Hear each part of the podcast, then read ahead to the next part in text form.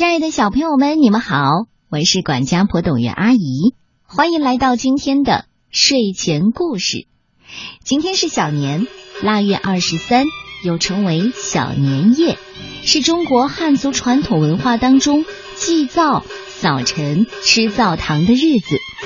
从今天开始，大家伙就得开始忙碌过年的事儿了。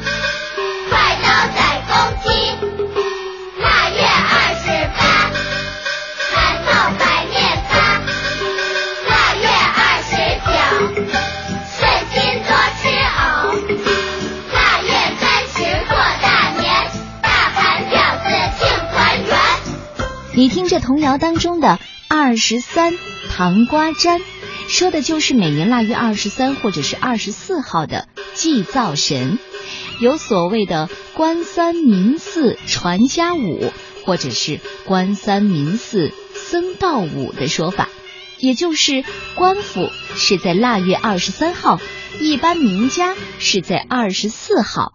而水上人家或者是寺庙道观，则在二十五号举行祭灶，后来又逐渐演化为二十三过小年的说法。那今天的睡前故事，董月阿姨要给你讲两个有关灶王爷的传说。对于灶王的来历，源远流长，在中华民族各个神仙当中。灶王的资历算是最老的，在很久很久以前，落荒庄有一户人家，姓张，兄弟二人，哥哥叫张德，是泥瓦匠；弟弟叫张才，是画师。张德最拿手的活儿是盘锅台，东接请，西访邀。都夸他是垒灶的高手。张才画的画，不论是神仙人物还是花草禽兽，栩栩如生。日久天长，张才的画闻名遐迩，人们尊称张画师。张德盘锅台远近闻名，方圆几百里都尊称他为张灶王。张灶王有个怪脾气，就是爱管闲事儿。他不论到谁家盘锅台，如果遇到婆媳不和，就一定要劝说的。如果遇上媳妇儿不孝顺公婆，他就会说：“百善孝为先，你孝敬公婆，将来孩子也会孝敬你，这叫一报还一报。”说的媳妇儿频频点头，笑逐颜开。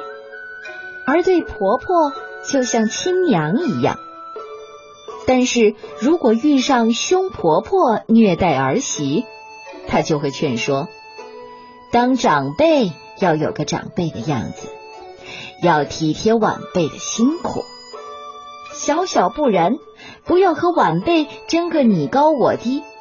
这有话好好说，千万不要伤了和气。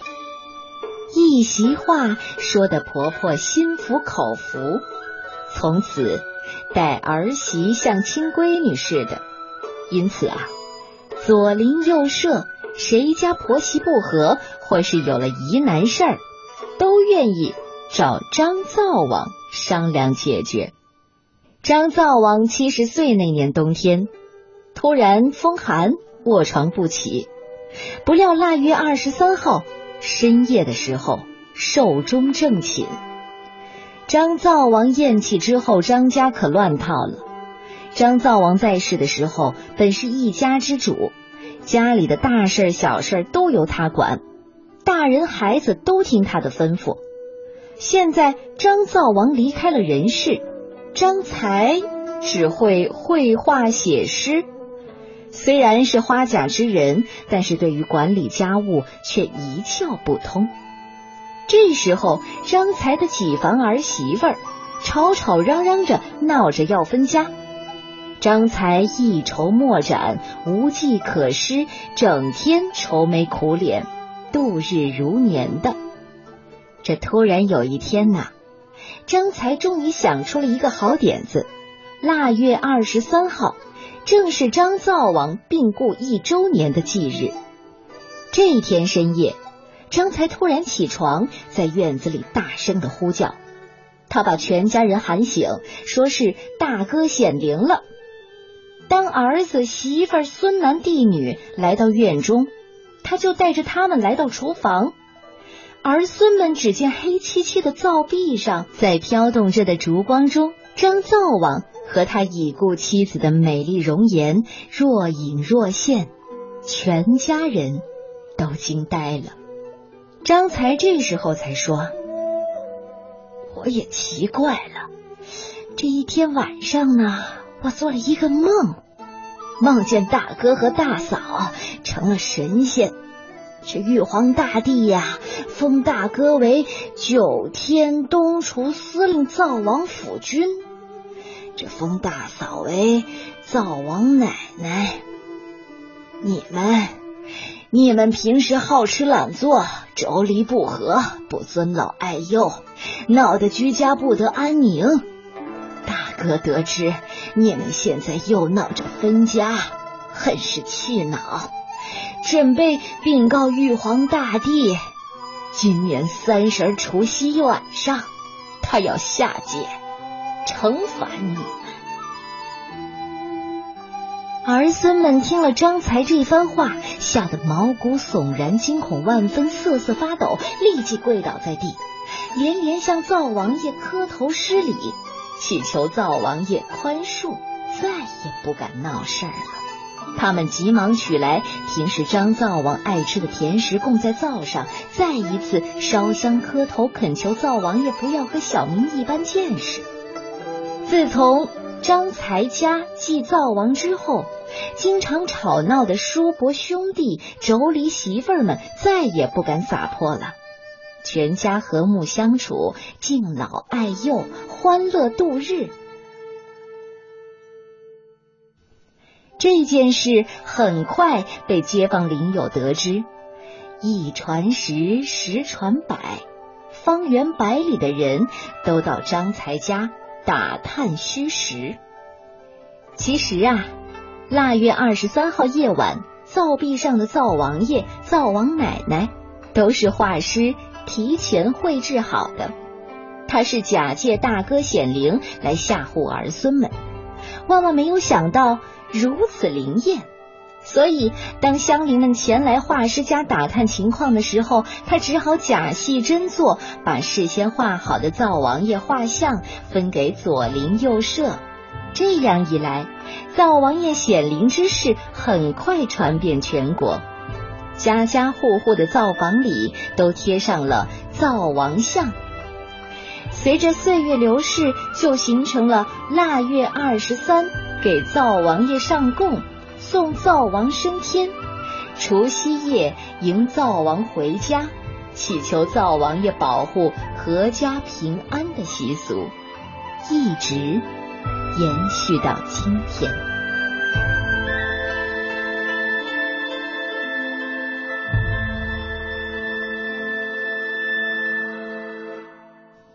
其实，灶王爷和灶王奶奶在民间还有另一种美丽的传说。相传，在远古的时候，中原大地有个张生，娶妻。郭丁香，这郭丁香长得眉清目秀，貌若天仙，性情温顺，吃斋念佛，乐善好施，人人羡慕张生有个贤惠的妻子。夫妻二人感情很深。郭丁香不但貌美，而且持家有方。他种棉纺线织布，种桑养蚕织锦，起五更睡半夜，风里来雨里去，省吃俭用，家业很快就兴旺起来，成了远近闻名的富人。张生家中存粮大囤满，小囤留，金银财宝不计其数，这日子过得红红火火，幸福美满，人人羡慕。可谁知啊，张家富裕之后，张生忘本，贪图享乐，整天游手好闲，不务正业，更喜欢沾花惹草，喜新厌旧。不久就以郭丁香不生孩子为名，娶了一个年轻漂亮的媳妇儿李海棠。这李海棠虽说人长得漂亮，可是为人奸诈，好吃懒做。过门不久，妒忌丁香，经常无事生非，闹得家里鸡犬不宁。后来，海棠硬逼着张生把丁香给休了。郭丁香含泪离开张家，来到荒郊野外。他口中念念有词：“我的鸡跟我飞，我的狗跟我走。”于是家中的鸡狗随之而来。接着他又念道：“屋里粮食跟我走，金银财宝随我来。”从此，郭丁香在这里安家落户。不久，又重新过上荣华富贵的日子。自从张生休了郭丁香，他和海棠饱食终日，无所事事，整天吃喝玩乐。不到两年的光景，把个万贯家产全部卖光了。张生和海棠走投无路，只好沿街乞讨。在一个风雪交加。北风凛冽的日子，张生行乞来到一家门前。这时候啊，他已经饿得行走困难，站立不稳。这家丫鬟红红看他实在可怜，就把他扶进厨房，拿来美味佳肴，让他饱饱的吃了一顿。张生听丫鬟不住口的夸奖他们家女主人智慧善良，乐善好施。可惜命运不佳，直到现在还是孤苦伶仃的一个人。张生十分的敬慕这位女主人，真想面谢这位贵夫人。就在这时候，贵夫人来到院子里，丫鬟赶忙向张生说：“你看，我家夫人来了。”张生见了这位贵夫人，头戴金冠，身穿华丽衣衫，面目和善，赶忙叩头施礼，口中一连声的叫道：“大娘，大娘，谢谢您的救命之恩。”贵夫人听了，怒目喝道：“柳条子穿鱼，你瞎双眼了！见了贤妻喊大娘。”这时候，张生抬头细看。站在面前的原来是两年前自己抛弃的妻子郭丁香，他羞愧难言，无地自容，可是躲又无处躲，藏又无地藏，最后只好钻进灶堂里。这郭丁香见了，急忙跟了过去。善良的丁香看到此情此景，悲愤交加，痛不欲生。他厚葬张生之后，抑郁寡欢，不久也离开了人世。玉皇大帝得知这件事情之后，考虑到郭丁香生前为人，封郭丁香为灶婆，又念及张生能知错认错，封张生为灶王，专管人间天上传递信息。自从张生当上了灶王爷，每年除夕来到人间，收集各家的善事恶行，在腊月二十三上天向玉皇大帝汇报。据此，玉皇大帝扬善惩恶，以保天下太平。百姓得知张生当了灶王。想起他的生前为人，敬畏交加，于是，在腊月二十三送灶的时候，一边磕头施礼，一边唠叨：“啊，灶王爷，灶王爷，这上天言好事，下界保平安呐！”并且还向他嘴里塞糖，还在嘴边摸糖，希望他说话能够甜丝丝的。在玉皇大帝面前不要胡言乱语。灶王爷深知民间的疾苦，状告三尸神在人间为非作歹，并且告诫各家各户从腊月二十三到除夕打扫庭院，才使三尸神的阴谋没能得逞。俗话说：“路遥知马力，日久见人心。”在天上人间诸神当中，只有灶王爷是最具人性、体贴民情，所以历来受到大家的敬仰。而每年腊月二十三送灶王，除夕之夜迎灶王，每年如此，乐此不疲。